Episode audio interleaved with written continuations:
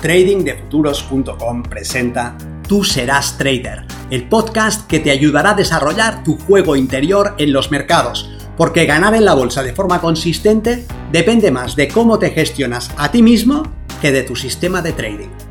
En este podcast encontrarás ideas y sugerencias prácticas con las que mejorar la mente con la que operas los mercados. Soy Vicens Castellano y será un placer que me acompañes.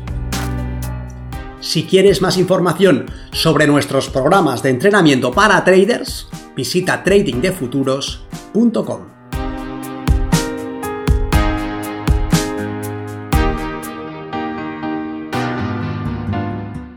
¿Cómo evitar errores como trader?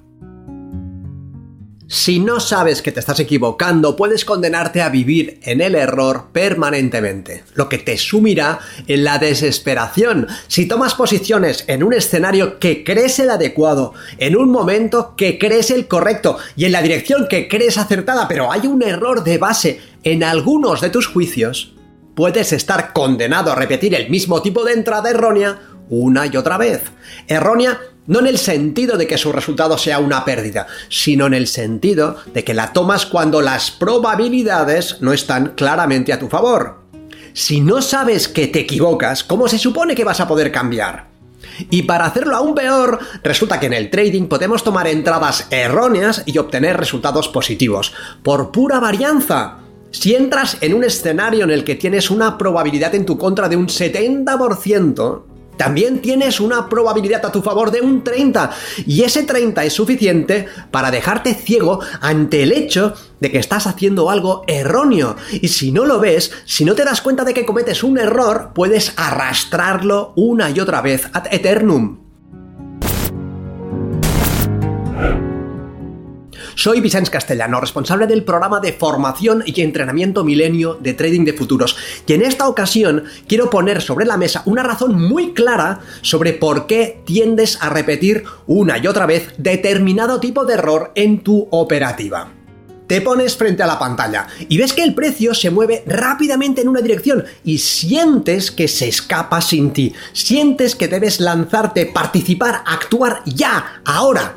Así que, sin analizar más, sin seguir tu checklist, saltándote tu procedimiento, actúas. Ya estás dentro. La suerte está echada.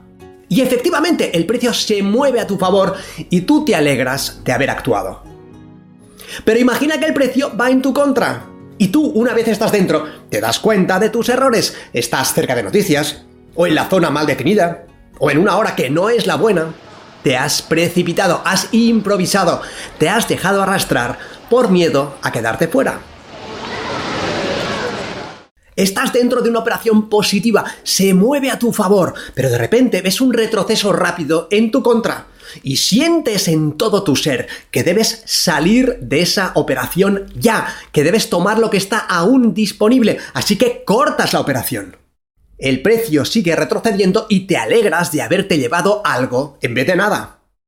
Pero imagina que ese retroceso que te ha decidido a salir en realidad es insignificante y una vez estás fuera ves con desesperación cómo sigue el desarrollo del precio sin ti. Avanza y avanza y avanza como si no tuviera límites. Podrías haber logrado un recorrido asombroso. Estabas dentro, en la dirección correcta. Habías hecho un buen análisis, pero has salido por miedo a perder. Analizas el mercado y ves que el precio llega a una zona de trabajo, que desarrolla un comportamiento que encaja con uno de tus patrones, pero dudas, buscas una mayor claridad, una mayor confirmación, esperas, no entras y el precio finalmente se mueve en contra del patrón. Y te dices, menos mal que no entraste. Pero imagina que esperas, que no entras, que dudas y que finalmente el precio escapa sin ti. Y desde fuera ves cómo la oportunidad era clara, todo encajaba y tú no has actuado, no has ejecutado. ¿Por qué tantas dudas? ¿Por qué esa parálisis? Tomas una entrada bien definida y el precio retrocede lentamente en tu contra.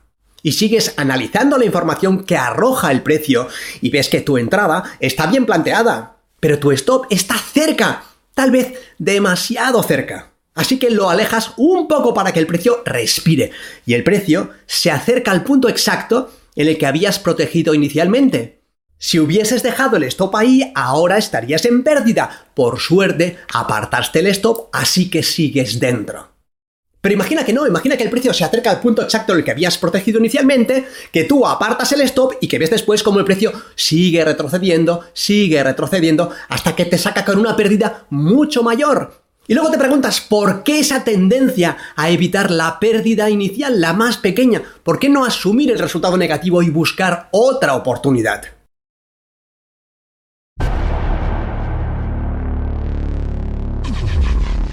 Imagina que estás andando por el bosque y de repente escuchas el sonido de unas ramas romperse a tus espaldas.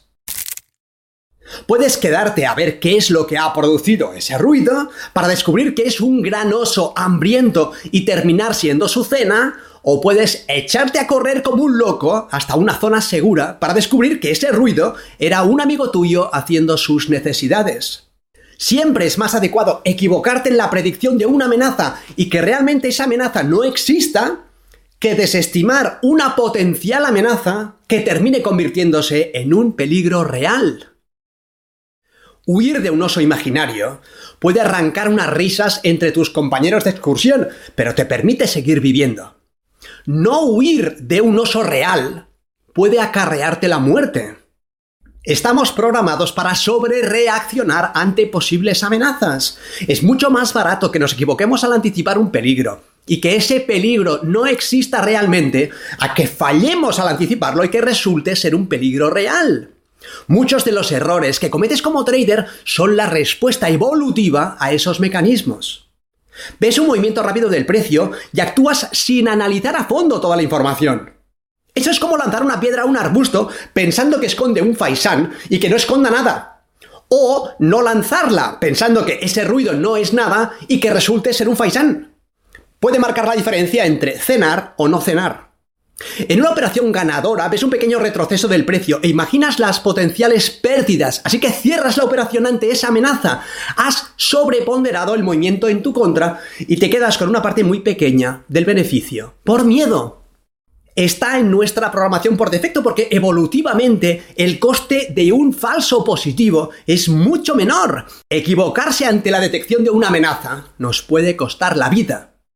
Lo que quiero destacar es que si comprendes esa programación por defecto, si entiendes que tu cuerpo sobre reaccionará ante potenciales amenazas porque está programado para actuar así, debes poner tu foco de atención en eso.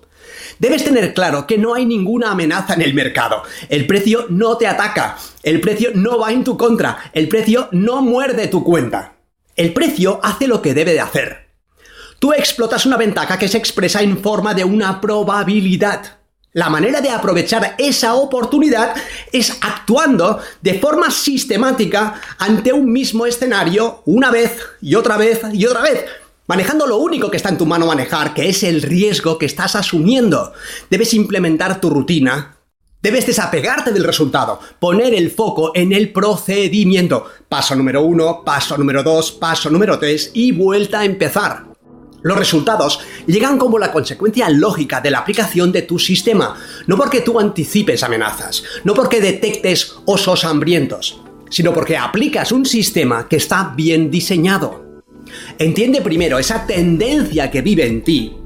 Agradece que vele por tu supervivencia y deja que sea tu sistema el que decida qué debes hacer en todos y cada uno de los momentos. Nos vemos en el mercado. Si quieres mejorar tus resultados como operador, considera seriamente estudiar el sistema Milenio y entrenarte con nosotros en tradingdefuturos.com.